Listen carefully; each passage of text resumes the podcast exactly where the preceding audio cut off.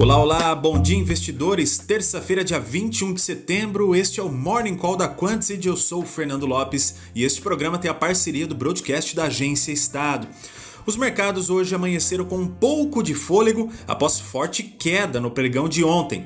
Perto das 8h30, o S&P futuro tradeava com 0,8% de alta. O VIX estava caindo quase 4%. Um resumo de ontem: as bolsas quase que no mundo todo caíram, por aqui o Ibovespa recuou 2,3%.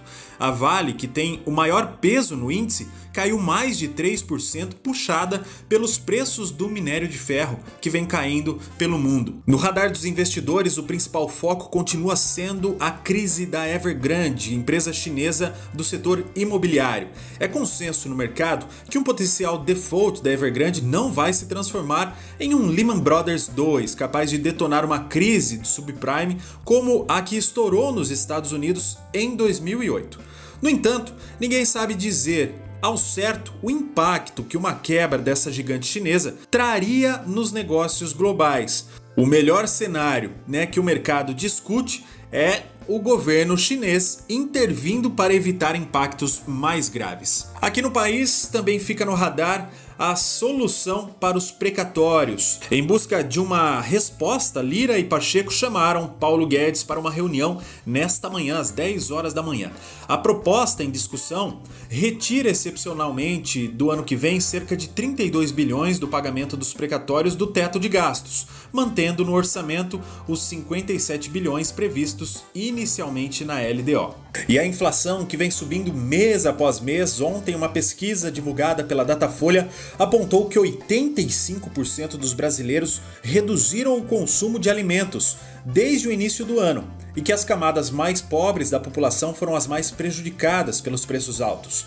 Pelos dados da pesquisa, 67% cortaram o consumo de carne vermelha, 51% de refrigerantes e sucos, 46% de leite, queijo e iogurte e 41% cortaram o consumo de pães. Na agenda de hoje temos o novo parecer da reforma administrativa que deverá ser votado em comissão especial da Câmara às 10 horas da manhã. Também às 10 horas da manhã o presidente Jair Bolsonaro abrirá a Assembleia Geral da ONU. Ele deve abordar temas como desenvolvimento sustentável, combate ao desmatamento e a recuperação econômica do Brasil. Às 11 horas da manhã o Tesouro realiza o leilão semanal de NTNB vencimentos para 2026, 2030 e 2055. Falando agora um pouco de empresas, o S&P elevou a classificação da Uzi Minas para AAA na escala nacional e BB na escala global. A Novonor, antiga Odebrecht, informou que ainda não chegou a uma decisão final sobre qual será o modelo de venda da sua participação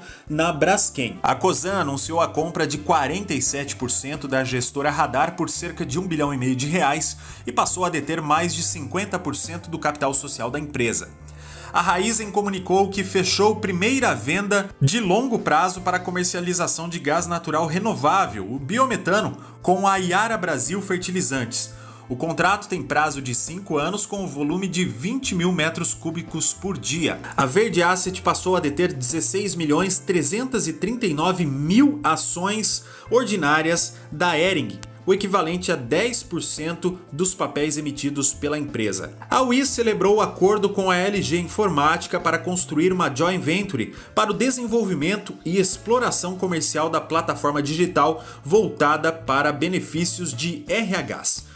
Por hoje é isso, pessoal. Uma ótima terça-feira para vocês. Lembrando que amanhã é super quarta, né? Decisões de taxas de juros aqui nos Estados Unidos. Então hoje provavelmente o mercado vai operar com muita cautela. Bons negócios, eu volto amanhã.